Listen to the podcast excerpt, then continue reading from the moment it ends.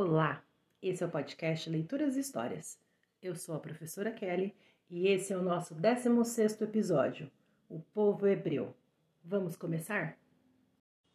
Quem são os hebreus? Os hebreus eram monoteístas, isto é, acreditavam na existência de apenas uma divindade. O território de Canaã. Canaã era um território localizado entre o mar Mediterrâneo e o deserto da Síria. Por volta de 1800 a.C., o território de Canaã foi ocupado pelos hebreus, um povo de origem semita. Eles se dedicavam à criação de carneiros e cabritos e deslocavam-se constantemente em busca de pastagens para seus rebanhos. A Terra Prometida. Para os hebreus existia somente uma divindade, Javé. De acordo com a tradição hebraica, ele faz uma aliança com os hebreus, na qual prometeu dar-lhes o território de Canaã em troca de obediência. Por isso, entre os hebreus, Canaã ficou conhecida como a Terra Prometida. A Torá.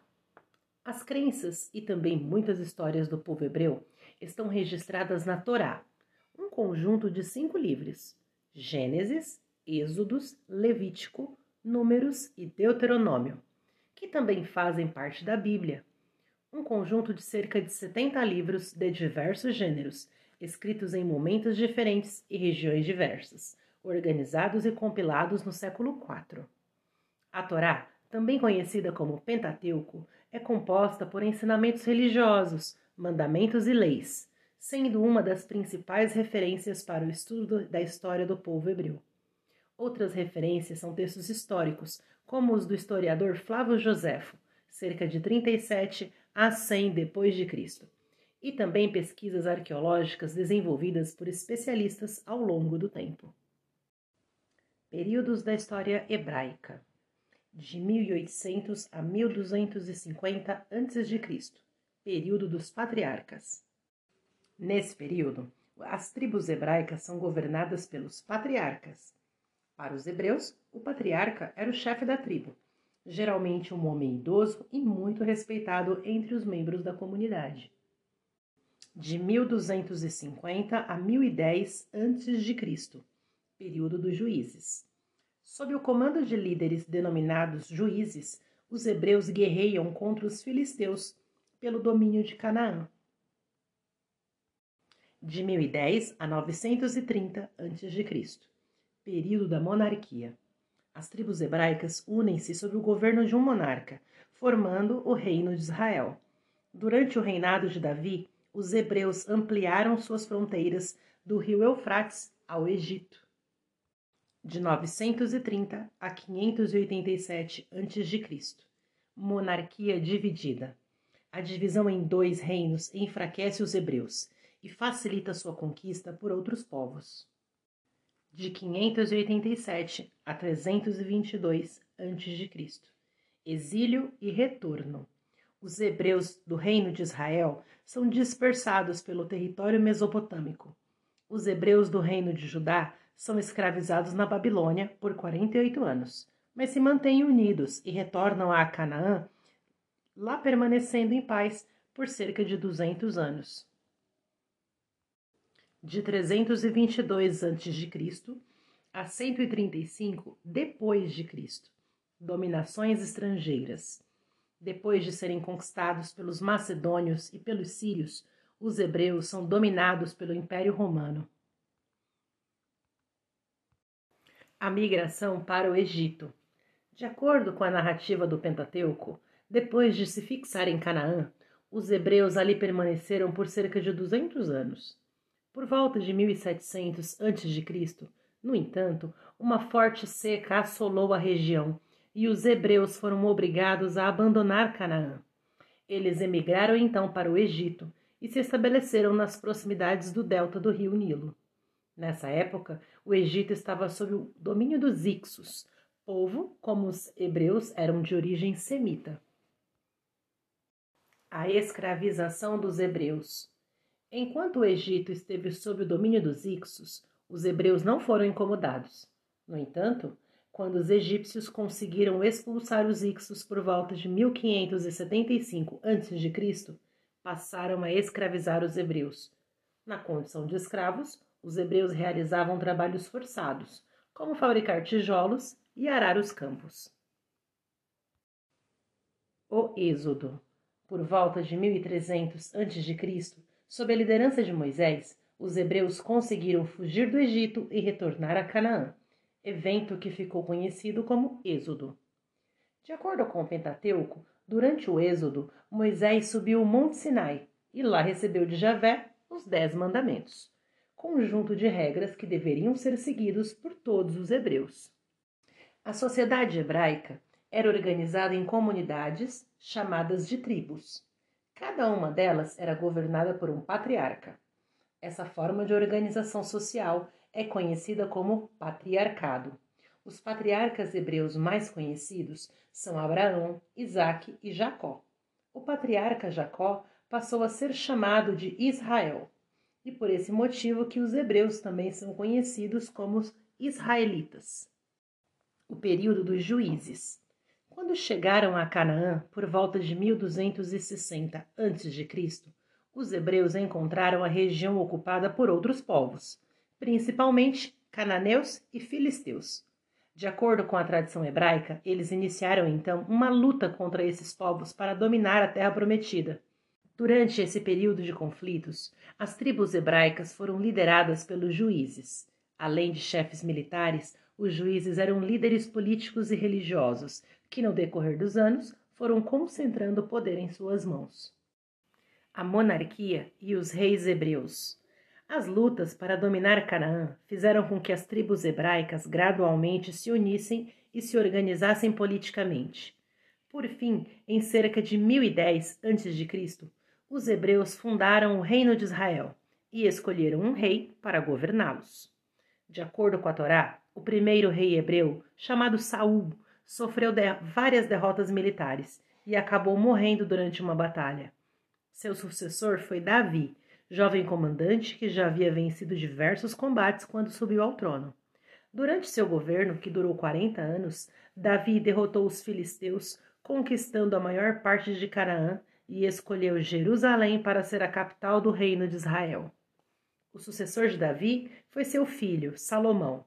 De acordo com a tradição hebraica, Salomão foi um governante sábio e esclarecido. Durante seu governo, o reino de Israel atravessou um período de esplendor e prosperidade, pois ele ampliou os domínios do reino, estimulou o comércio e realizou várias obras em Jerusalém. A mais conhecida dessas obras foi o Templo de Jerusalém, também chamado de Templo de Salomão. O Templo de Salomão. O Templo de Salomão envolvia um complexo de santuários, pátios, residências reais e palácios cerimoniais. Ele era um local de culto e representava a religião monoteísta seguida pelos hebreus. No século VI a.C., o templo foi destruído pelos babilônios e reconstruído algumas décadas depois, constituindo o chamado Segundo Templo. No século I depois de Cristo, o templo foi destruído novamente, dessa vez pelos romanos, durante o ataque a Jerusalém.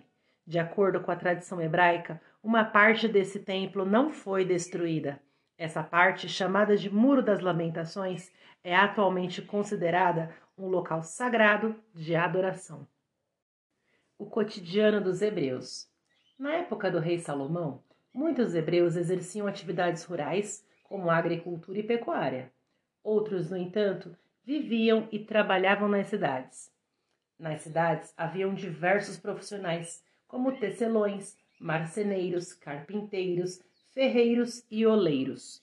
Nas olarias, por exemplo, eram fabricados vasos e jarros de cerâmica, utilizados principalmente no transporte de água e armazenamento de cereais. A maior parte das casas da aldeia não era grande nem luxuosa. Havia um pátio externo onde ficava o fogo para cozinhar os alimentos o fogo geralmente era compartilhado por várias famílias. As mulheres se ocupavam em cuidar da casa, tecer fios de lã e fazer cestos. As meninas aprendiam suas tarefas em casa sob a supervisão materna. Na sociedade hebraica, o homem mais velho exercia grande influência na comunidade. O templo era o lugar onde os homens realizavam seus rituais religiosos e onde os meninos praticavam a leitura de textos religiosos. A pesca era essencial para os hebreus, pois o consumo de peixes era fundamental em sua alimentação. Próximo às fontes de água, os hebreus cultivavam coletivamente cereais, videiras, as figueiras. As crianças buscavam água e lenha para cozinhar os alimentos. Os pastores costumavam levar seus rebanhos de carneiros e cabritos para as áreas onde houvessem boas pastagens. Os jumentos e os camelos eram os principais meios de transporte. Os comerciantes formavam caravanas para levar de um lugar para o outro produtos como trigo, azeite de oliva, vinho, figo, romã e cevada. Nos solos pouco férteis cultivavam-se as oliveiras, para se obter azeitonas, que eram um de seus principais alimentos. Os reinos hebraicos. A pesada tributação praticada pelos monarcas gerou descontentamento na população e acabou levando à divisão do reino de Israel. Para construir o Templo de Jerusalém e também para manter o luxo na corte durante o governo do rei Salomão, houve um grande aumento na tributação de impostos. A cobrança de pesados impostos gerou um enorme descontentamento, principalmente entre as camadas mais pobres da população. Após a morte de Salomão, por volta de 930 a.C., a população se revoltou contra essa pesada tributação. As tribos que viviam no norte do reino não se submeteram a Roboão, filho e sucessor de Salomão, e fundaram seu próprio reino que também se chamava Reino de Israel, com capital em Samaria. As tribos do sul, por sua vez, formaram o Reino de Judá e mantiveram uma capital em Jerusalém. Os reinos de Judá e de Israel são dominados. Durante cerca de 200 anos, os dois reinos mantiveram sua independência. Porém, em 722 a.C., o reino de Israel foi dominado pelos assírios. O reino de Judá resistiu por mais tempo, mas em 587 a.C. foi conquistado pelos caldeus, que destruíram sua capital e levaram os hebreus como escravos para suas terras. Esse episódio ficou conhecido como Cativeiro da Babilônia. Por volta de 539, quando os persas dominaram a região mesopotâmica, os hebreus puderam voltar a Canaã, mesmo permanecendo sob o domínio persa os hebreus reconstruíram seu estado na região de Judá. Com o tempo, por causa do nome dessa região, os hebreus passaram a ser conhecidos como judeus. As dominações estrangeiras. Depois da dominação persa, a região da Judéia esteve sob o domínio de diversos povos. Por volta do ano de 322 a.C., Alexandre Magno, rei da Macedônia, conquistou toda a região. Depois da morte de Alexandre, a Judéia tornou-se uma província egípcia e em seguida foi dominada pela Síria. Por volta de 63 a.C., Roma, que estava em plena expansão, dominou toda a Judéia. A resistência e a dispersão. Sob o domínio dos romanos, os judeus tentaram por duas vezes retomar o poder sobre o seu território. A primeira tentativa foi no ano de 66 em que eles organizaram uma revolta que foi duramente reprimida pelos romanos. Jerusalém foi destruída e o Templo de Salomão foi incendiado. A segunda revolta aconteceu no ano de 132. Desta vez, os judeus conseguiram recuperar o controle de sua região e resistiram a ataques romanos durante três anos. No ano de 135, no entanto, o imperador romano Adriano enviou suas melhores tropas para reprimir a revolta e expulsar os judeus da Judéia. Com isso, os sobreviventes desse ataque iniciaram um processo de dispersão pelo mundo. O sujeito na história. Barcoba foi um judeu que viveu na época em que a Judéia estava sob o domínio do Império Romano. Em 132, Barcoba foi o líder da segunda revolta contra o domínio romano. Devido às suas habilidades como líder militar, os revoltosos judeus conseguiram resistir durante cerca de três anos aos ataques do exército romano, o mais poderoso da época. Jesus, Yeshua em hebraico. Era judeu e viveu durante a dominação romana na Palestina. Sua pregação, que defendia a igualdade entre as pessoas e amor ao próximo, formou a base sobre a qual se constituiu o cristianismo.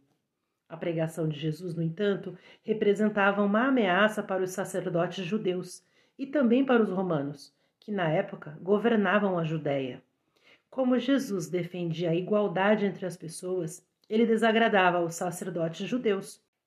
Além disso, ele demonstrava indignação contra a pesada tributação praticada pelos romanos, e isso era mal visto pelos membros da elite romana, que temiam que sua pregação pudesse estimular revoltas populares.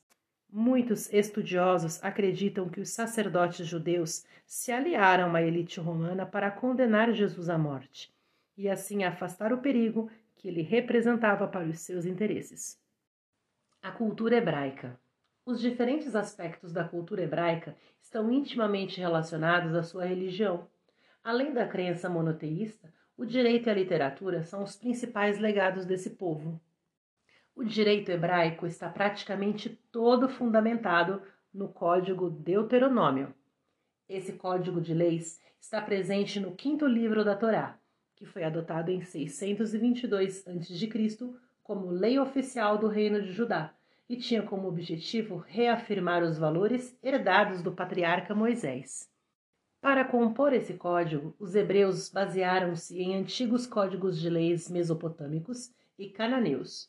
No entanto, existiam muitas diferenças entre esses códigos, principalmente no que diz respeito à punição individual. Entre os mesopotâmicos, por exemplo, um filho podia ser punido por uma falta de seu pai. Já entre os hebreus, a punição era individual, isto é, cada um pagava pelos seus próprios delitos. A literatura.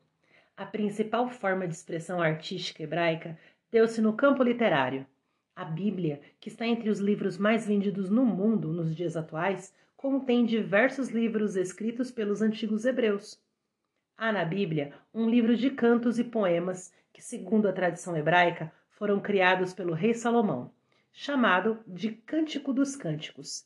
É considerado um dos mais belos conjuntos de poema de amor escritos na antiguidade.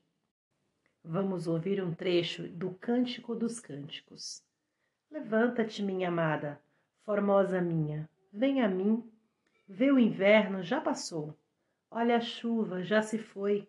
As flores florescem na terra, o tempo da poda vem vindo, e o canto do pássaro está se ouvindo em nosso campo. Despontam figos na figueira, e a vinha florida exala perfume.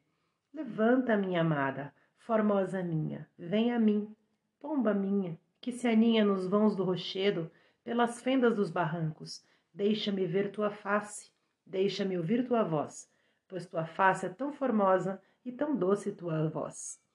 Cântico dos Cânticos, capítulo 2, versículos 10 e 14, a Bíblia de Jerusalém. Os manuscritos do Mar Morto. Na década de 40, foram encontrados em uma caverna de Qumran, Israel, próximo ao Mar Morto, pergaminhos com a inscrição religiosa feita entre os séculos 3 e 1 a.C., escritos em hebraico, aramaico e grego, os manuscritos se tornaram importantes fontes históricas para o estudo da formação do cristianismo, do judaísmo e do Velho Testamento.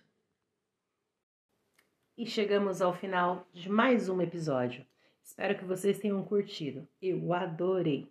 Nos encontramos no próximo podcast. Até lá!